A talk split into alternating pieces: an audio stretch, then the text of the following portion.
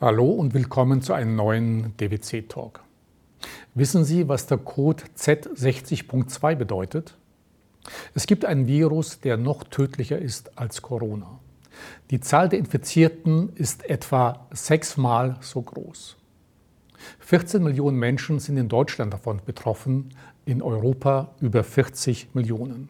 Das Sterberisiko ist 30 Prozent höher als bei Gesunden. Ärzte und Forscher sprechen bereits von einer neuen Pandemie. Die Digitalität unserer Gesellschaft trägt ein Übriges dazu bei.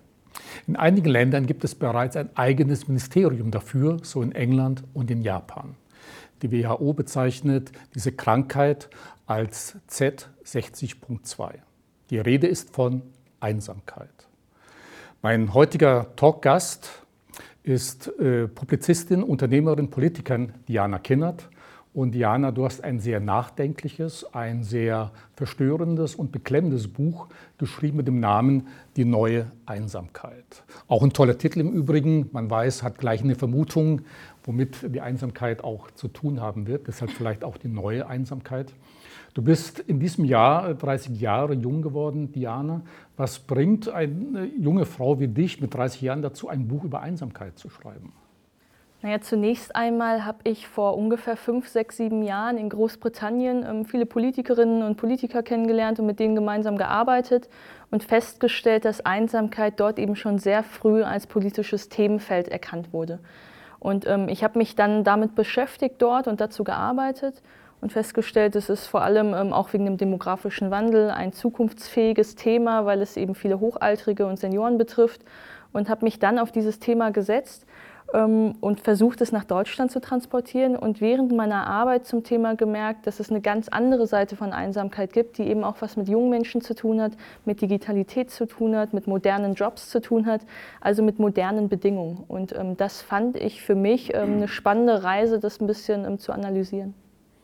Ähm, sprechen wir nochmal über Zahlen und Fakten, denn die Zahlen, die ich eben genannt habe, sind doch äh, sehr erschreckend.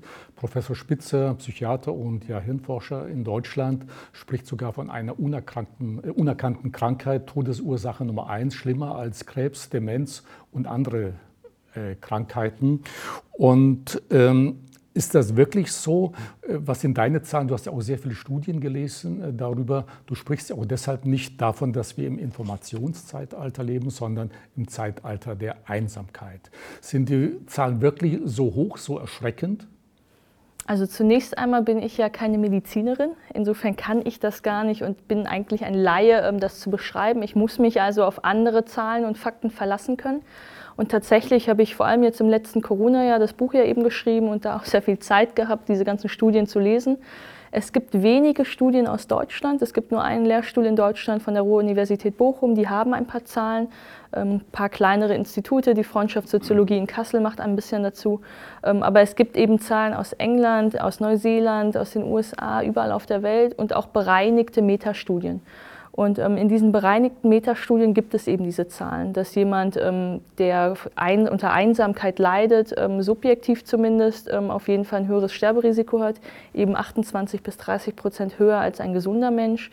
Ähm, es ist nachweislich so, dass Einsamkeit ein mentaler Stressor ist, der sich auf die psychische wie physische Gesundheit auswirkt. Also nicht nur für, zu Angstzuständen, Paranoia, ähm, Depressionen führt, sondern eben auch zu Demenz, Herz-Kreislauf-Erkrankungen. Ähm, eine bereinigte Studie aus den USA hatte quasi errechnet, dass Einsamkeit so krank macht wie 15 Zigaretten am Tag und damit doppelt so krank macht wie Fettsucht. Ähm, und wenn man das alles eben so sehr bereinigt herausliest, dann ist es einfach schon ein sehr starker Einflussfaktor. Ähm, die Frage ist nur immer, Einsamkeit ist ein sehr subjektives Leiden. An welchen ähm, qualitativen Merkmalen macht man es fest? Ist es objektifizierbar für alle? Gibt es Leute, die eine andere Resilienz haben, also die sich bei gleichen Umständen weniger einsam fühlen als andere? Genau, also da gibt es einfach noch ein bisschen irgendwie Dinge, die, ähm, sage ich mal, deutungsfähig sind oder wo es mehr Deutungen gibt. Und ganz grundsätzlich muss man sagen, dass die Forschung ähm, da noch hinterherhinkt. Also wir haben noch sehr viel mehr Fragen, als es Antworten gibt. Ähm, was das mit unserem Gehirn macht, was Langzeitschäden sind, ob ähm, ein einsamer Mensch quasi verlernt, wieder auf andere Menschen zuzugehen, was eben der Einfluss der Digitalität ist. Ähm, das sind alles offene Forschungsfragen und da wünsche ich mir auch, dass in diesem auch mentalen Zeitalter, wo Gesundheit vielleicht nicht mehr so industriell und physisch verstanden wird, dort ein anderes Augenmerk aufgelegt wird. Corona hat jetzt sicherlich die Einsamkeit nochmal beschleunigt. Hast du das selber so ein bisschen in deinem Umfeld erlebt? Weniger Nähe, mehr Distanz? Ich meine, das Buch hat 450 Seiten und die hätte ich nicht schreiben müssen, wenn ganz klar ist, Einsamkeit ist ein sehr klares Gefühl, das nur mit der Abwesenheit und Anwesenheit anderer zu tun hat. Klar, und das ist ein Vorwurf von mir auch an die Bundesregierung, ist äh, allein die Rhetorik von Kontaktbeschränkung, glaube ich, falsch gewesen, weil es darum geht, dass wir steril miteinander sind. Also wenn wir das Infektionsgeschehen um Corona verringern wollen, dann geht es um Sterilität. Dann geht es aber nicht darum, dass wir sagen, ähm, ich muss die Nähe und den Austausch anderer Menschen meiden, sondern wenn wir es irgendwie steril organisieren könnten und diese Perspektive ja auch hätten, dann ähm, wäre das sehr wichtig. Und die Medizin weiß eben, dass sowas wie Einsamkeit und soziale Isolation als größter mentaler Stressor das Immunsystem auch schwächt. Es gibt ähm, Experimente aus der Medizingeschichte, wo ähm, einer, Pro, einer, Probandengruppe, also es gab zwei Probandengruppen, der eine, ähm, der, die eine Gruppe hat sich dadurch ausgezeichnet, dass sie sagt, sie hat einen sehr starken Freundes- und Familienkreis, ist sehr gut sozial eingebunden. Die andere zeichnet sich dadurch aus, dass sie sagen, sind sie überhaupt nicht. Und beiden wurden Erkältungsviren mit Einverständnis natürlich quasi zugefügt. Und es kam raus, dass die, die sozial eingebunden sind, sehr, sehr viel weniger krank werden oder sehr viel unwahrscheinlicher krank werden, als die, die keinen sozialen Freundeskreis haben. Und daran merkt man, es hat auch was mit, mit Ansteckung, mit, ähm, Immun, mit, mit dem Immunsystem zu tun. Und das ist eben auch in Corona natürlich eine interessante Debatte. Ich glaube, man darf sie nicht so pauschal führen, irgendwie mehr Öffnung führt auf einmal zu äh, weniger Infektion, so ist es natürlich nicht.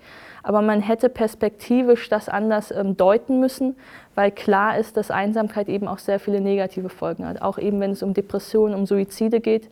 In Japan hat man dieses neue Einsamkeitsministerium genau deshalb gegründet, weil es in Corona jetzt sehr viele Suizide gab. Und das, finde ich, darf man nicht vernachlässigen.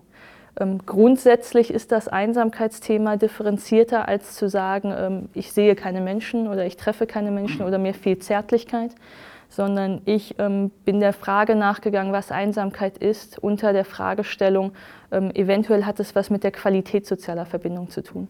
Und tatsächlich kann es sein, ähm, und das ist meine persönliche Erfahrung, dass in Corona die Beziehungen, die ich habe, sogar aufrichtiger und vertraulicher geworden sind. Und insofern würde ich jetzt für mich sagen, ich bin weniger einsam als vor Corona. Hm. Lass uns mal bei dem Begriff Einsamkeit bleiben. Manche sehen das ja durchaus positiv. Ja? Also manche suchen ja bewusst Einsamkeit, um ja, und sei es ein Buch zu schreiben äh, beispielsweise oder jemand, der vielleicht viel meditiert, sucht dir bewusst Einsamkeit auf und genießt Einsamkeit. Äh, das ist äh, etwas positiv und du nennst ja ohnehin dein Buch die neue Einsamkeit. Also über welchen Begriff sprechen wir und warum ist es eine neue Einsamkeit? Also es gibt eine semantische Abgrenzung zwischen Einsamkeit auf der einen Seite, das dadurch definiert ist, dass ich das als negativ empfinde, und Alleinsein auf der anderen Seite, das dadurch definiert ist, dass ich es nicht als negativ assoziiere. Und ähm, das ist erstmal wichtig. Ich glaube, dass Einsamkeit ein Gefühl ist, das ganz natürlich zu unserem menschlichen Dasein dazugehört, das viel mit unserer natürlichen Erfahrungswelt zu tun hat. Es gibt keinen Menschen auf der Welt, der nicht wenigstens mal eine Sekunde einsam war, der keine einsamen Phasen hatte, der sich mal zurückgewiesen vielleicht gefühlt hat. Einsamkeit wird oft assoziiert mit einem Ausschluss. Also ich werde aktiv diskriminiert, die Gruppe will aktiv mich nicht dabei haben. Ähm, es gibt diesen schönen Satz, einsam äh, bin ich eben nur unter vielen, weil ich sehe, ich gehöre zu den anderen nicht dazu. Wenn alle anderen auch einsam sind, habe ich vielleicht gar nicht das Gefühl, dass ich einsam bin. Insofern gibt es da eben auch noch offene Fragen. Ähm, Alleinsein halte ich für eine ganz wichtige Grundvoraussetzung für den Menschen, um beziehungsfähig zu sein. Ähm, Alleinsein ist eben etwas, das ich mir selbst gewillt ähm, ähm, ja, selbst beherrschend auch suchen kann, wann ich es haben will, wo ich es haben will, dass es temporär ist. Ich kann immer wieder aus Alleinsein ausbrechen. Ich kann Kontakt zu anderen Leuten suchen. Ich habe ein Urvertrauen innerlich, dass nichts mit mir verkehrt ist und ich nicht ganz grundsätzlich ausgeschlossen werde. Ähm, Alleinsein kann etwas zu tun haben mit Erholung, mit Kontemplation, mit eben Meditation, mit Inspiration, mit ähm, Kennenlernen und Nachdenklichsein. Ähm, Ich habe ja vor einigen Jahren ähm, das Hobby des Angelns zum Beispiel entdeckt. Und das ist für mich so ein Moment, ähm, während meine Freunde eher sagen, sie können entspannen, während sie in Berlin Mitte mit 20 anderen auf einer Yogamatte tun. Da kann ich mich einfach nicht entspannen. Ich kann mich dann entspannen, wenn ich beim Angeln im Wasser stehe, irgendwie die Wassertemperatur merke, die Fließgeschwindigkeit merke, weiß, ich bin da mit mir alleine. Und ähm, dann werde ich nämlich nachdenklich, da werde ich ruhig, da hetzt mich keiner. Ich habe eine andere Demut, weil ich irgendwie mich so als Teil dieses Ökosystems fühle. Und es ist ein Alleinsein, ähm, wo mir meine schlauesten Gedanken bisher gekommen sind. Also nicht nur irgendwie akademisch, sondern auch über mein Leben und wie ich mein Leben führen will. Und dieses Alleinsein ist wichtig. Ich glaube, dass das Alleinesein vor allem deswegen wichtig ist, wenn man sich selber kennenlernt weil man merkt, was sind meine Konflikte, was sind meine Traumata, worüber stolper ich immer wieder, was ist mein Muster, was ich wiederhole. Äh, man reflektiert sich in seinem Handeln ähm, und es macht einen auch, glaube ich, ein Stück weit immun gegen toxische Beziehungen. Also zu merken, jemand nimmt mich aus, ich bin von jemandem abhängig, jemand behandelt mich nicht gut, das lernt man, glaube ich, erst im Alleinsein, wenn man lernt, sich selbst zu schätzen und nicht alles mit sich machen zu lassen. Insofern halte ich ähm, paradoxerweise Alleinsein für die absolute Voraussetzung, nicht in toxischen, ungesunden Beziehungen zu landen und eben auch irgendwie unter Menschen nicht einsam zu sein. Und Einsamkeit ist eben das Gegenteil. Einsamkeit ist ein Zustand, der ungewollt ist, der dauerhaft ist, den ich mit Hoffnungslosigkeit verbinde, weil ich nicht raus kann und der eben etwas damit zu tun hat. Und dem muss man ein Stück weit auf die Spur kommen, dass ich ähm, etwas vermisse und ein Defizit empfinde, an sozialem Austausch, an Intimität, an Vertrauen, an Orientierung in Beziehungen oder in einer Beziehung. Und einfach nur zu sagen, da fehlt eine Person oder ich sehe jemanden nicht, ist, glaube ich, zu kurz gegriffen. Interessant finde ich auch in deinem Buch, du hast einen großen Bogen geschlagen über verschiedene Arten der Einsamkeit, sei es in der Kunst, Medizin, Psychologie oder auch schon in der Geschichte. Du fängst in der Bibel an, wo Jesus äh, kranke Menschen besucht und da liegt dann ein Mann, schon 38 Jahre, der äh, da niederliegt und Jesus fragt ihn dann, ja, möchtest du krank werden? Was antwortet er dann? Ich habe keinen Menschen. Ja. Also es ist tatsächlich ähm, eben ganz früh in unserer irgendwie Menschheitsgeschichte so, dass rezitiert wird, ähm, wenn ich keinen Menschen habe, dann fehlt mir der Sinn ich bin erst, und auch die Biologie weiß ja, wir sind soziale Wesen und dieses ganze Einsamkeitsphänomen hat damit zu tun, dass wir mit unserer Biologie verstört darauf reagieren und verkümmern, wenn das, wozu wir konstituiert sind, nämlich Resonanz mit anderen zum Empfinden, wenn das ähm, nicht angegangen wird. Und ähm, ich war jetzt vor einigen, also jetzt vor einigen, vor einigen Tagen ähm, war Ostern. Ähm, ich bin darauf hingewiesen worden, dass ähm, in der Ostermesse am Ostersonntag im Regensburger Dom der Bischof eine Predigt über das Buch gehalten hat und tatsächlich im Nachhinein auch ähm, die Kurve irgendwie zum, zum Thema irgendwie, also zum, zum Glauben zieht. Ähm, wo es darum geht, ist Gott vielleicht irgendwie drei gespalten, aber ist Gott einer und ist er trotzdem einsam oder nicht? Und tatsächlich kommt dann eben irgendwie, ähm, also man kann liturgisch und man kann ähm, ja, religiös herleiten, dass auch der Glaube etwas einfach mit Beziehung zu tun hat. Mit einer Beziehung zu Gott, mit einer Demut. Die ganze religiöse Glaubensgeschichte basiert auf Verbindungen und ähm, Beziehungen zueinander. Und ähm, das ist spannend, dass das Thema einfach so früh schon eine Art von Relevanz hatte. Hm. Auch in anderen Bereichen ja abseits der Religion, in der Musik, internationale Songs, das heißt Justin Bieber, Bieber oder Taylor Swift haben das Thema aufgegriffen, sogar in der Malerei, in der Kunst von Hopper mit seinen Gemälden. Da nennst du ein ganz berühmtes, wo drei Personen an ein, in einer Bar sitzen und jeder aber nur so für, vor sich hin Die Nighthawks von Hopper, ähm, ja. spannendes mhm. Bild. Ähm, Hopper ähm, ist ja auch gerade aktuell in Corona einer der ähm, beliebtesten Maler auf der Welt, ähm, auch einer, der nach Picasso, ich glaube, irgendwie die, die zweit- oder zweit- oder dritthöchsten Ticketzahlen verkauft hat, also posthum. Und Hopper ist jemand, der darauf hinweist, gerade in Großstädten, dass Menschen beieinander sind, aber irgendwie durch gläserne Wände getrennt sind. Also es gibt diese Bilder von Hopper, wo jemand alleine im Zug sitzt oder alleine auf seinem Bett sitzt oder drei Leute eben in dieser Bar sitzen, irgendwie die Nighthawks. Und man merkt, eigentlich ähm, ist Stadt auch zu seiner Zeit eben etwas Neues, es ist was Expressionistisches, es hat was mit Enge, mit Dichte, mit Verbindung, äh, mit Intimität zu tun. Und man merkt, dass es aber irgendwas mit einem Rückzug zu tun hat. Das heißt, die Leute sind beieinander, aber alle Bilder strahlen eine Stille, so eine Art von Totenstille, einen Rückzug aus. Und die Interpretation Hoppers ist, dass die Stadt nicht ähm, zu enge führt, sondern zum Gegenteil. Ich bin mich anderen ausgeliefert und deswegen ziehe ich mich in mich zurück. Und insofern hat es eine Einsamkeitskomponente. Und spannend sind eben auch diese ganz neu modernen popkulturellen Sachen. Jetzt vor ein paar Tagen kam das neue Album von Demi Lovato raus. Also genau wie Taylor Swift und Justin Bieber, so eine ganz neue Millennial-Generation. Die reden alle sehr viel über mentale Gesundheit. Ähm, die machen ihr Charity auch nicht mehr wie Stars früher in Richtung ähm, Kinderschutz oder Tierschutz, sondern die machen alles in Richtung mentale Gesundheit, Cybermobbing, Body-Shaming, irgendwie Mobbing und solche Geschichten. Und ähm, da findet Einsamkeit auch einen ganz großen Platz. Und scheinbar ähm, ist Einsamkeit eben ein Thema, das irgendwie unsprechbar ist bei jungen Leuten, aber das eben auch dort eine ganz hohe Bedeutung hat. Hm. Über Digitalität als Ursache für Einsamkeit werden wir gleich noch sprechen. Du nennst auch ein, Einsamkeit ein Nebenprodukt des flexiblen Kapitalismus. Das ist meine größte Hauptthese eigentlich. Ähm, ich habe das Buch oder den Essay von Richard Sennett gelesen aus den 90er Jahren, Der flexible Mensch. Und Richard Sennett beschreibt, ähm, und das ist auch etwas, was ich nachvollziehen kann, dass so meine Elterngeneration ähm, über Linearität aufgewachsen ist. Das heißt, mein Papa hat zu mir gesagt immer, ich möchte, dass du bald mal, dass du irgendwann, wenn du einen Job hast, befördert wirst und ich möchte, dass du sparst. Und ähm, man hat vielleicht den Kredit abgezahlt. Also alles hat was mit einer Linearität zu tun. Und ich bin ja Unternehmerin in Berlin, habe hier für verschiedene Startups auch gearbeitet und merke, klar, es ist ein bisschen ein Elite-Thema, weil es vielleicht den ähm, Lehrling auf dem Land noch nicht so betrifft wie ähm, in den digitalen Hauptstädten und Großstädten. Aber grundsätzlich gibt es eine Veränderung zur, zur Nichtlinearität. Also alle Werte, die wir in einem neuen Wirtschaftssystem besprechen, haben was mit Brüchen zu tun. Innovation, Bruch, Disruption, Bruch, Agilität, Bruch bis zur Unkenntlichmachung, Superflexibilität. Ähm, wenn ich festgelegt bin, ist das im ökonomischen Erwerbssystem ein Nachteil für mich.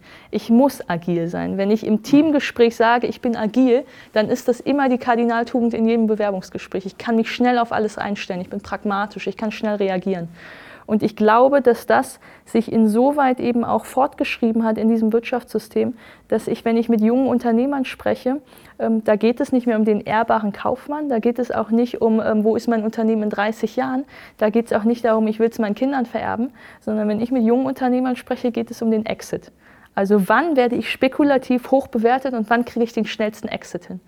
Und all das eben, was früher besprochen wurde, Familienunternehmen, ähm, der ehrbare Kaufmann, das hat was mit einer Verantwortung zu tun, die vielleicht auch eben über, das Geld, über dem Geldgewinn von Spekulation liegt. Und ich glaube, an verschiedenen Stellen unserer Wirtschaft ausgemacht zu haben, dass Linearität, Orientierung, Verlässlichkeit nicht mehr diese Kardinaltugenden sind, sondern die Brüche. Und eben auch im Erwerbssystem. Also in meiner Generation, ich kenne kaum Leute, die im Betriebsrat sind, die in Gewerkschaften sind. Die sind teilweise in Berufssparten, da gibt es noch gar keine Gewerkschaften. Ähm, junge Unternehmer, die ich kenne, ähm, die stellen einen Kicker und irgendwie Obst ins Büro und sagen, aber bitte kein Betriebsrat, ihr könnt doch mit mir reden.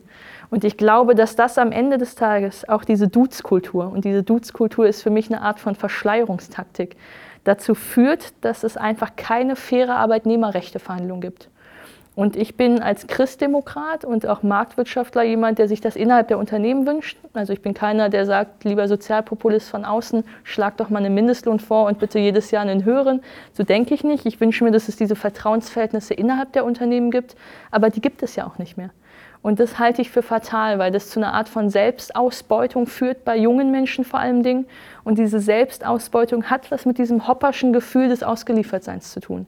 Und man merkt, dass diese totale Ultraflexibilität dazu führt, und da gibt es eben auch Zahlen, dass eine relativ junge Generation, und ich rede davon schon auch von unter 40-Jährigen, ähm, ökonomisch schlechter gestellt ist relativ als meine Elterngeneration im gleichen Alter. Also wir haben weniger Kaufkraft. Wir müssen ähm, die Mieten bezahlen, die immer höher werden für uns. Wir können uns Eigentum nicht mehr leisten. Unsere Kaufkraft hat total abgenommen. Die Lohnsteigerungen sind eben nicht mehr in der Linearität wie damals da. Ich werde eben nicht mehr linear befördert und mein Gehalt steigt auch nicht mehr so, sondern ich muss schauen, dass wenn ein Unternehmen pleite ist oder wenn eine Berufssparte sich verändert durch Vollautomatisierung oder was auch immer, dass ich wenigstens irgendeinen Job wiederfinde. Dann redet sich meine Generation ein, das projektbasiertes Arbeiten, was mit Autonomie zu tun hat. Ich glaube das am Ende des Tages nicht, obwohl ich das selbst auch mal geglaubt habe. Und ich glaube, dass eben diese neue Art des Wirtschaftens schon einen sehr radikalen Einfluss auf eine junge Generation hat und auf ihr kollektives Gefühl von, bin ich, fühle ich mich ökonomisch sicher, fühle ich mich sozial aufgehoben und traue ich mich ähm, zum Beispiel auch emotional aufzumachen. Du wirfst ja sogar einigen Tech-Chefs vor, dass Sie die Gesellschaft äh, zersplittern wollten, dass das ausdrückliches Ziel sei. Ja. Das ist eine Erkenntnis, die ähm, tatsächlich ist das ein Buch, wo ich während des Schreibens noch sehr viel gelernt habe. Also es war kein Buch, wo ich irgendwann wusste, was ich schreiben will und dann schreibe ich es runter, sondern ich habe während des Schreibens sehr viel gelernt und revidiert und nochmal neue Thesen gefunden und alte irgendwie nochmal ähm, relativiert. Und ähm, ich habe lange Zeit geglaubt, deswegen ist das Smartphone ja vorne auch drauf, dass mein Thema ist, die Bedingungen der Moderne begünstigen Einsamkeit, wir sollten darauf achten. Und tatsächlich glaube ich inzwischen ja, manche Bedingungen wie Digitalität sind irgendwie zufällig, aber tatsächlich gibt es auch Profiteure von Einsamkeit. Und das habe ich lange nicht gesehen. Und ähm, Einsamkeit unter Menschen ist ja nichts anderes auch als eine Vereinzelung objektiv gesehen. Jeder fühlt sich für sich, jeder ist für sich, ähm, jeder ist vielleicht auch individualisiert und findet, dass das was mit Autonomie zu tun hat. Aber von oben gesehen ist, dass jeder für sich ist, eine Art von Vereinzelung. Und ich glaube, dass natürlich vor allem eine Wirtschaftselite davon profitiert, dass so Solidarität zerschlagen wird. Wenn ich damals im Betrieb saß und Dieter und Herbert neben mir ähm, genau die gleiche irgendwie ähm, Lohnsteigerung verwehrt bekommen haben, dann wussten wir drei, wir sind in der gleichen Situation und wir drei konnten streiken, entweder im gleichen Betrieb oder quasi mit anderen irgendwie Genossen und Kollegen und wie auch immer. Und ich glaube, dass das eben heute aufgehoben ist. Wenn der Chef dir sagt, ähm, bitte heute kein Betriebsrat, weil du kannst doch bei mir klopfen und wir sind doch per Du und hm, ich erzähle dir jetzt mal per Du, dass es gar nicht so leicht ist und wir sind doch Freunde, also frag mich doch bitte nicht um Geld, dann ist das eine andere Situation. Und wenn Leute in Gewerkschaften, in Betriebsräten nicht mit ihren Arbeitnehmersituationen zusammenkommen, dann ist das eine andere Situation, weil ich glaube, es geht nur mir so. Und die Individualisierung macht, dass nur ich glücklich gerade bin und meines Glückes Schmied bin. Aber wenn es mir nicht so gut geht, naja, dann liegt es eben auch an mir. Und ich glaube, dass damit manchmal bewusst zerschlagen wird, dass Arbeitnehmerinnen und Arbeitnehmer erkennen, dass sie Gemeinsamkeiten haben und die Macht hätten, gemeinsam aufzustehen. Und das, was bei Fridays for Future ganz im Gegenteil funktioniert, dass alle Schüler äh, es machen und dass es deswegen eine große Aufmerksamkeitsökonomie in die Richtung gibt und dass sie auch nicht samstags streiken, sondern freitags. Das ist schon irgendwie ein Macht- und Gestaltungshebel. Und in dem Moment, in dem Arbeitnehmerinnen und Arbeitnehmer die nicht haben, weil sie das Gefühl haben, uns geht's, jedem von uns geht es zufällig so und ich kann sowieso nichts dagegen machen, ähm, wird es zu einem Werkzeug und das finde ich gefährlich. Lass uns mal darüber sprechen, wer besonders betroffen ist von Einsamkeit. Erstaunlich war für mich zunächst mal, gut, ich habe natürlich an ältere Menschen mhm. zunächst mal gedacht, weil da sieht man es ganz äh, besonders, nicht zuletzt auch in Corona-Zeiten. Erstaunlich war eben, dass du vor allen Dingen sagst, auch die junge Generation, also ja. deine Generation oder die jetzt noch jüngere, die äh, Generation Z. Und äh, die sind ja alle aufgewachsen, du ja auch teilweise mit Instagram, TikTok, äh, Snapchat, YouTube und anderen Social-Media-Kanälen. Trotzdem gab es letztes Jahr das Jugendwort Lost, Lost Generation. Also was, was macht junge Menschen äh, einsam? Obwohl sie ja noch nie war eine Generation ja so vernetzt, hatte alle Möglichkeiten. Trotzdem ist scheinbar, wie ich gelesen habe, gerade bei jungen Menschen und auch schlimm vor allen Dingen im Zeitalter von oder im Alter von 14 bis 20 vielleicht, auch ganz krass, sind die Menschen einsam. Deswegen heißt es auch die neue Einsamkeit, weil es eben viel mit modernen Bedingungen zu tun hat und junge Menschen sind denen eben anders auch ausgeliefert. Ähm, Einsamkeit ist etwas, was man klassischerweise mit den Alten verknüpft. Wenn man bei Google Bildersuche einsam eingibt, dann kommt der, die Oma auf der Parkbank, der Opa, der aufs Meer guckt, also dann kommen diese Bilder. Wir wissen in Corona auch, die Leute, die zurückgelassen sind in Pflegeheimen, Altersheimen, um die man sich kümmern muss. Als ich in Großbritannien angefangen habe, zum Thema zu arbeiten, ging es genau darum. Ähm, wir sind eine alternde Gesellschaft, aber unsere Infrastrukturen sind auf die Mobilen in der Mitte des Gesellschafts angelegt. Äh, wir haben eine Kultur von Anti-Aging, die Älteren spielen keine Rolle. Also was kann man machen, um die mit reinzuholen? Und dann habe ich eben Zahlen gewälzt und es kommt raus, dass wenn man Leute befragt ähm, oder eben quasi objektivierbare Zahlen nimmt, kommt heraus, das betrifft vor allem junge Menschen und es betrifft vor allem Städter. Und es betrifft vor allem die, die viel digital unterwegs sind. Und das sind alles drei Komponenten gewesen, die ich eben für unmöglich gehalten habe. Ich habe gedacht, ähm, Städter, die alle Möglichkeiten haben zu vernetzen, also wieder auf Hopper, Ähm, das Digitale, ich bin die ganze Zeit erreichbar, ich kann mit Leuten chatten rund um die Uhr, also warum sollte ich einsam sein? Und die junge Generation, die beides hat und von beidem profitieren kann, die in die Städte zieht, die ähm, Kollegen hat, die Erasmus macht, die Praktika machen, ähm, die total umgeben sind, die in Fitnesscenter gehen, die ein total sattes Kulturleben haben und die digital irgendwie die ganze Zeit irgendwie vernetzt sind. Ich schlafe und meine digitale Visitenkarte ist im Internet die ganze Zeit verfügbar. Leute können mir in der Sekunde auf Instagram was kommentieren. Ich kann zwar genau in der Sekunde vielleicht nicht reagieren, ähm, aber sie können sich einfach durch mein Leben irgendwie durchscrollen, weil ich einfach verfügbar bin. Und sobald ich aufwache oder sobald ich das Handy anmache, bin ich sowieso wieder in Resonanz. Also das, was vielleicht eben auch ähm, die, die, der Ursprung ist, biologistisch, dass der Mensch dann reagiert, wenn er in Resonanz mit anderen ist und dass er das braucht, habe ich es durch Digitale ja. Ähm, da bin ich ja in ständiger, permanenter Resonanz. Das heißt, für mich war die größte Überraschung eben auch, wie kann es sein, dass meine Generation, und man sagt eben auch bis 40, also die Einsamkeitsforschung sagt, Leute unter 40 sind einsam, 40 bis 70 dann weniger einsam und dann wieder ab 70 einsam. Und warum die unter 40-Jährigen einsam sind, habe ich nicht verstanden. Und habe es an mir selbst beobachtet und dachte, bin ich ja auch nicht. Ich meine, ich habe schon ein, ähm, ein, sehr privilegiertes Leben durch meinen Job, aber ähm, ich bin sehr viel unterwegs, ich reise sehr viel, ich habe viele Bekannte und Freunde, ich habe ein ganz hohes irgendwie gesellschaftliches Leben, ähm, bin sehr kulturell eingebunden. Also warum sollte ich einsam sein? Und dann ist etwas passiert, wo ich bei mir selbst gemerkt habe, ähm, und das war vielleicht auch so ein bisschen der Anknüpfungspunkt, dann genauer hinzugucken, ist vielleicht nicht immer so. Ich habe bei mir selbst beobachtet, dass in den Monaten, ähm, wo ich mit vielen Menschen am meisten Kontakt hatte, auf Partys, auf Reisen, irgendwie in Projekten, dass ich da nicht unbedingt am glücklichsten war. Und habe festgestellt, ähm, dass ähm, was Privates, was bei mir passiert ist, Todeserfahrung beispielsweise, dazu geführt haben, dass ich mich in der Konsequenz nicht mit mir selbst beschäftigt habe, nicht diesen Schmerz, diese Trauer zugelassen habe, sondern im Gegenteil das weggedrückt habe. Und wenn dann jemand zu mir kommt und sagt, Diana, wie geht es dir? Und ich sage, mir geht's gut, dann kann ich mit der Person Party machen und rumhängen, weiß aber innerlich in mir, ich fühle mich gerade gar nicht gesehen, weil ich gelogen habe und weil die Person gar nicht weiß, wie es mir geht. Das heißt, ich kenne das ähm, private, die private Situation von einem Rückzug in sich selbst, weil man das Gefühl vielleicht nicht mag, ähm, weil man glaubt, man hält es nicht aus, weil man es einfach einfacher findet, es zu verdrängen.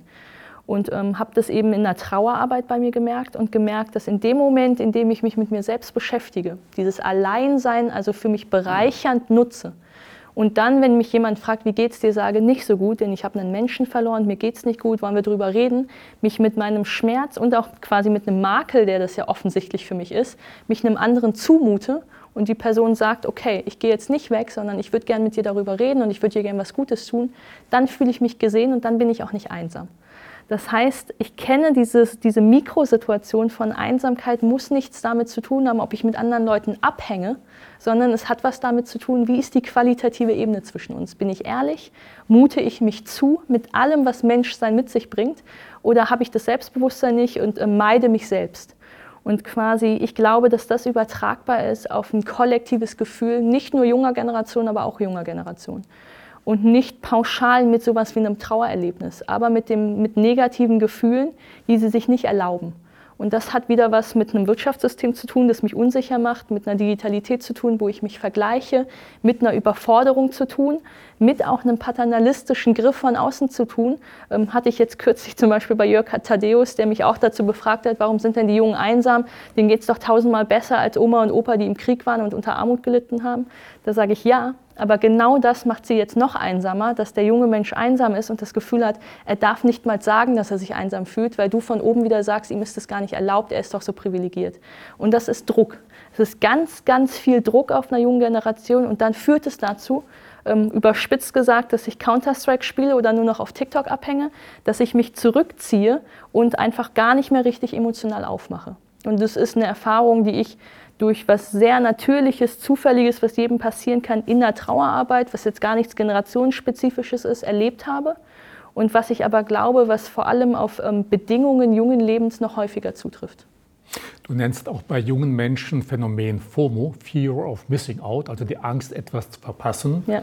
Es gibt heute so viele Castingshows und andere, wo also äh, jungen Menschen eine Welt eine ganz tolle Welt, so eine Art Hollywood vorgegaukelt wird, führt das auch zu Einsamkeit, weil man letzten Endes dann, dann doch nie dieses Ziel erreichen kann? Es hat natürlich was mit einer Mentalität von Selbstoptimierung zu tun. Ich kann da nie genügen. Ich glaube, dass klar, eine Werbeindustrie und Castingshows und so ist natürlich eine Spitze, aber man sieht es ja ganz einfach schon, wenn ich einfach meinen Instagram-Feed als junger Mensch öffne. Da sind überall Filter drüber, dass die Landschaften noch pastelliger und geiler aussehen, als wenn ich wirklich aus dem Fenster gucke. Die haben auf Snapchat Filter auf ihren Gesichtern, dass mein, Gesichter, dass mein Gesicht mit Sommersprossen, Babyfilter irgendwie irgendeiner Art von Schönheitsideal noch ähnlicher aussieht, obwohl ich gar nicht so bin. Wir haben Phänomene in Japan und Südkorea, wo Leute sich operieren lassen nach Filtern, damit sie genau diesem aktuellen Schönheitsideal auch entsprechen. Ähm, dass es Schönheits irgendwie Operationen irgendwie seit letzten Jahrzehnten gibt und die sich immer mehr anhäufen und irgendwie auch absurde Sachen operiert werden. Das kommt mit dazu.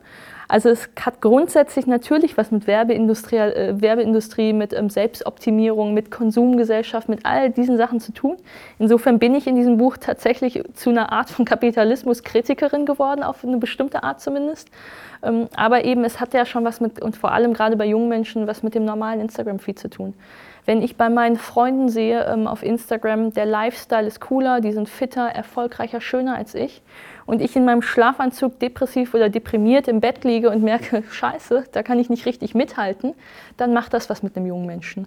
Und dann macht es entweder was mit einem jungen Menschen, dass er schon sehr früh ähm, mit 12, 13 sexualisiert wird und versucht da mitzuhalten, ähm, dass da Schminke gekauft wird, ähm, Anziehsachen, die da irgendwie diese, dieses Konsumgefühl irgendwie natürlich in Selbstoptimierung nochmal befördern dann kommt aber eben auch raus, ähm, ich kann doch eh nicht mithalten. Und wenn ich eh nicht mithalten kann, dann habe ich kein Selbstbewusstsein. Und wenn ich kein Selbstbewusstsein habe, wie soll ich denn dann Beziehung führen? Dann traue ich mich nicht, auf andere Menschen zuzugehen, auf mich, die, mich auf sie einzulassen. Dann glaube ich, ich werde die ganze Zeit eh ausgetauscht. Vielleicht im Gegenteil habe ich das Gefühl, ich kann jemand Besseren kriegen. Also das, was Tinder quasi für unsere Beziehung oder für unsere Generation ist, hat ein bisschen was damit zu tun. Ich kann mit jedem Swipe jemand Besseren finden warum sollte ich mich dann einlassen? Oder im Gegenteil, ähm, warum sollte ähm, der andere sich auf mich einlassen, wenn er auch nach unserem Date im Bett sowieso wieder weiter swipen kann und schon die Affäre für den nächsten Tag rausfinden kann? Und ich glaube, dass das was mit, dem, mit einer jungen Generation macht. Hm. Du hast eben auch als Beispiel Japan genannt. Dort gibt es auch ein Phänomen mit dem Namen Hikokomori. Das heißt, junge Menschen ziehen sich in ihre Zimmer zurück und verweigern den Kontakt mit der Gesellschaft. Gibt es ähnliche Ansätze auch bei uns hier in Deutschland oder im deutschsprachigen Raum? Zumindest nicht als eigene Subkultur, würde ich sagen. Ich weiß es nicht. Vielleicht, äh, wenn man sich ähm, geeky im Internet auffällt und das mal irgendwie in, Be in Bezug zu Europa googelt, vielleicht gibt es Communities, die das tatsächlich so unter uns auch machen. Weiß ich nicht so. Ähm, ich glaube, es gibt keine groß akzeptierte Art davon. Also klar gibt es irgendwie äh, Subkulturen wie Gamer oder irgendwie Leute, die sich absichtlich irgendwie zurückziehen und sagen, mich interessiert es da draußen nicht. Aber ich würde nicht sagen, dass es eine Subkultur gibt, die bewusst in Deutschland sagt, ähm, ich ähm, wähle diesen Rückzug ähm, und diese Einsamkeit, weil ich mit der Welt nichts zu tun haben will. Aber es ist eben spannend. Es gibt Gesellschaften wie Japan, ähm, die, ähm, finde ich, in bestimmten Trends eben fortgeschrittener sind und deswegen seismografisch schon ein Stück weit auch als, ähm, als Zukunftsmacher zu lesen sind. Und da gibt es diese Phänomene. Da gibt es perverse Abspaltung von Intimität, irgendwie ähm, sämtliche Sexualpraktiken. Ich habe es fürs Buch ähm, unter anderem eine Prostituierte in Deutschland befragt, die seit 30 Jahren diesem Job nachgeht und habe gefragt, ähm, jetzt mal ganz indiskret gefragt, hat sich allgemein irgendwas verändert, ähm, irgendwie wie ähm, diese Sexarbeit für dich abläuft? Und sie hat gesagt, ja. Und zwar ganz einfach, die Praktiken, irgendwelche Alien-Rollenspiele oder so, die werden absurder für sie, also für sie als jemand, der jetzt keine Fetische hat, eigentlich ähm, nach unnachvollziehbarer. Und gleichzeitig, je perverser die Praktiken werden, je weniger traut sich die Person ihr in die Augen zu gucken. Und das fand ich interessant, weil das, was echter menschlicher Kontakt wäre, ich gucke dir in die Augen, ähm, ich öffne mich dir als Mensch, scheinbar irgendwie abgespalten wird, weil man sich das irgendwie nicht mehr traut und psychologisch vielleicht doch wieder eingefangen wird, weil ich was ganz Perverses mache, was nur wir zwei jetzt vielleicht gerade teilen. Und das fand ich, ähm, muss man vielleicht nicht eins zu eins irgendwie in dieses Thema packen, aber ich lese das schon als, als eine illustre Abspaltung. Ich habe mit Sprachforschern gesprochen, die gesagt haben, naja, unsere Hunde hießen vor 20 Jahren noch Rex und Bello und heute Anja und Paul. Und das hat was auszudrücken. Es hat was auszudrücken, dass ich scheinbar mich einem anderen Menschen nicht mehr so, mich nicht mehr traue, diese menschliche Beziehung zu führen, weil ich eben eine Zumutung bin oder weil die andere Person mich verlassen kann. Aber wenn ich meinen Hund äh, menschlich nenne, dann fühle ich mich doch irgendwie menschlicher aufgehoben. Oder ich ähm, erhöhe mein Haustier zu einem menschlichen Partner. Und das finde ich irgendwie interessant, dass es all diese Begleitphänomene gibt und ich zumindest vermute, sie, sind nicht, haben, nicht, sie haben gar nichts mit dem Thema zu tun.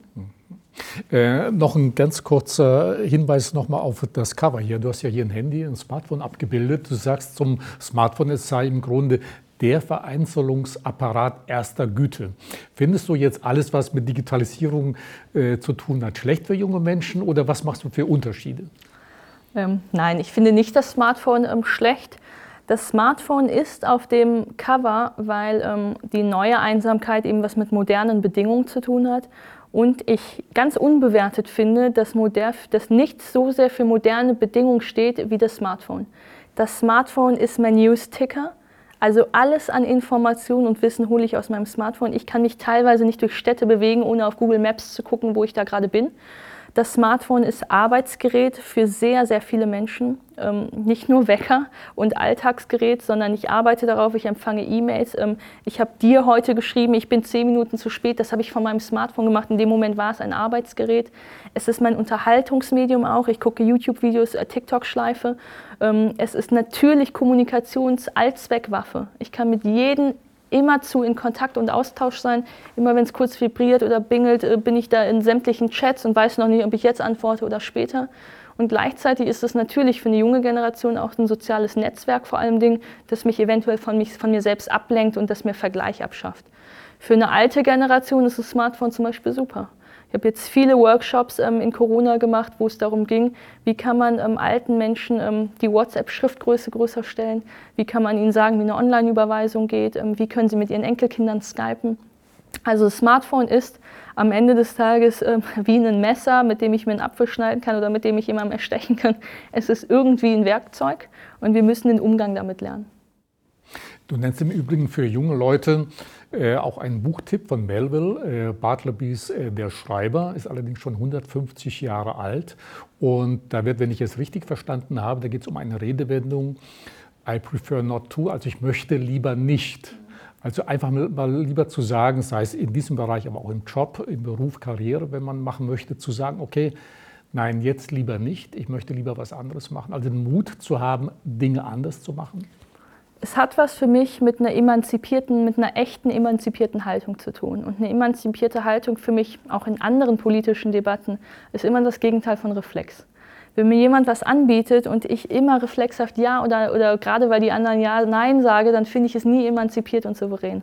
Und ich glaube, und das haben wir beim letzten Mal auch schon besprochen, ich finde, dass zu viel über Digitalisierung gesprochen wird und zu wenig über Digitalität. Ähm, die Digitalisierung ist für mich ein total ähm, technologischer Begriff, der was mit Infrastrukturen, mit Informationszeitalter, mit maschinellen ähm, Prozessen zu tun hat. Also einfach viel mit Bedingungen, die wir haben. Und das, was das aber mit uns macht, ähm, ist dann Digitalität. Wir brauchen einen ethischen, wir brauchen einen kulturellen, gewachsenen Umgang mit den Dingen. Und ähm, einer Elterngeneration zu sagen, ähm, nehmt den Kindern das Handy weg, wird nicht funktionieren.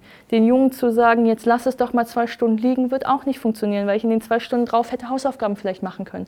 Oder ähm, ein wichtiges Gespräch hätte führen können, statt einfach nur irgendwie rumzuchatten und immer, wenn mir jemand widerspricht, vielleicht die Person zu blockieren. Also das Wunderwerk Smartphone kann für uns so eingesetzt werden, dass es ganz schlimme Folgen hat eben auch in so eine sehr selbstradikalisierende, vereinsamende Richtung. Ich fand es ganz spannend, ähm, dieses Einsamkeitsthema irgendwann auf politische Kultur zu übertragen zu merken in der politischen Kultur, das, was eigentlich Volkspartei ist, diese ein, zwei großen Parteien, die auf einem Menschenbild für was Großes ähm, und Allgemeines kämpfen, die zerbröckeln. Wir haben immer mehr Weimarer Verhältnisse. Ähm, wir haben in Thüringen eben Geschichten, ähm, wo die CDU überlegt, willkürlich mit allen zu koalieren, weil sonst einfach keiner mehr koalitionsfähig ist. Und das hat was auch mit Vereinzelung zu tun. Das hat was mit Individualisierung zu tun, mit neuen sozialen Milieus statt mit Unterschicht, Mittelschicht und Oberschicht. Und, ähm, und ich sehe natürlich in der politischen Kultur auch immer mehr, die Linken sagen, das sind Rechtsextremisten, die Rechten sagen, das sind Gutmenschen, keiner redet mit keinem, jeder moralisiert in jede Richtung. Ach, du fährst noch ein Auto, mit dir rede ich nicht, ach, du bist Veganer, dann gehörst du nicht zu uns. Also es gibt immer mehr Separatismen und Abgrenzungen, vor allem jetzt auch nochmal in der Identitätspolitik, wo es zum Beispiel ja darum ging, ob ein Buch einer oder ein, ein lyrisches Werk einer schwarzen Frau auch zum Beispiel in Deutschland von einer weißen Frau übersetzt werden kann oder ob das gar nicht geht, weil sie muss ja auch eine schwarze Frau sein, um das nachzuvollziehen. Und wenn wir immer mehr identitätspolitisch clustern, glaube ich, ist am Ende das, was Beziehung ausmacht, ein bisschen in Gefahr. Und man sieht es vor allem auch im digitalen Raum. Man sieht auf Twitter, dass wenn jemand jemandem widersprochen wird, ähm, inhaltlich, politisch, dass man dann blockiert oder stumm schaltet.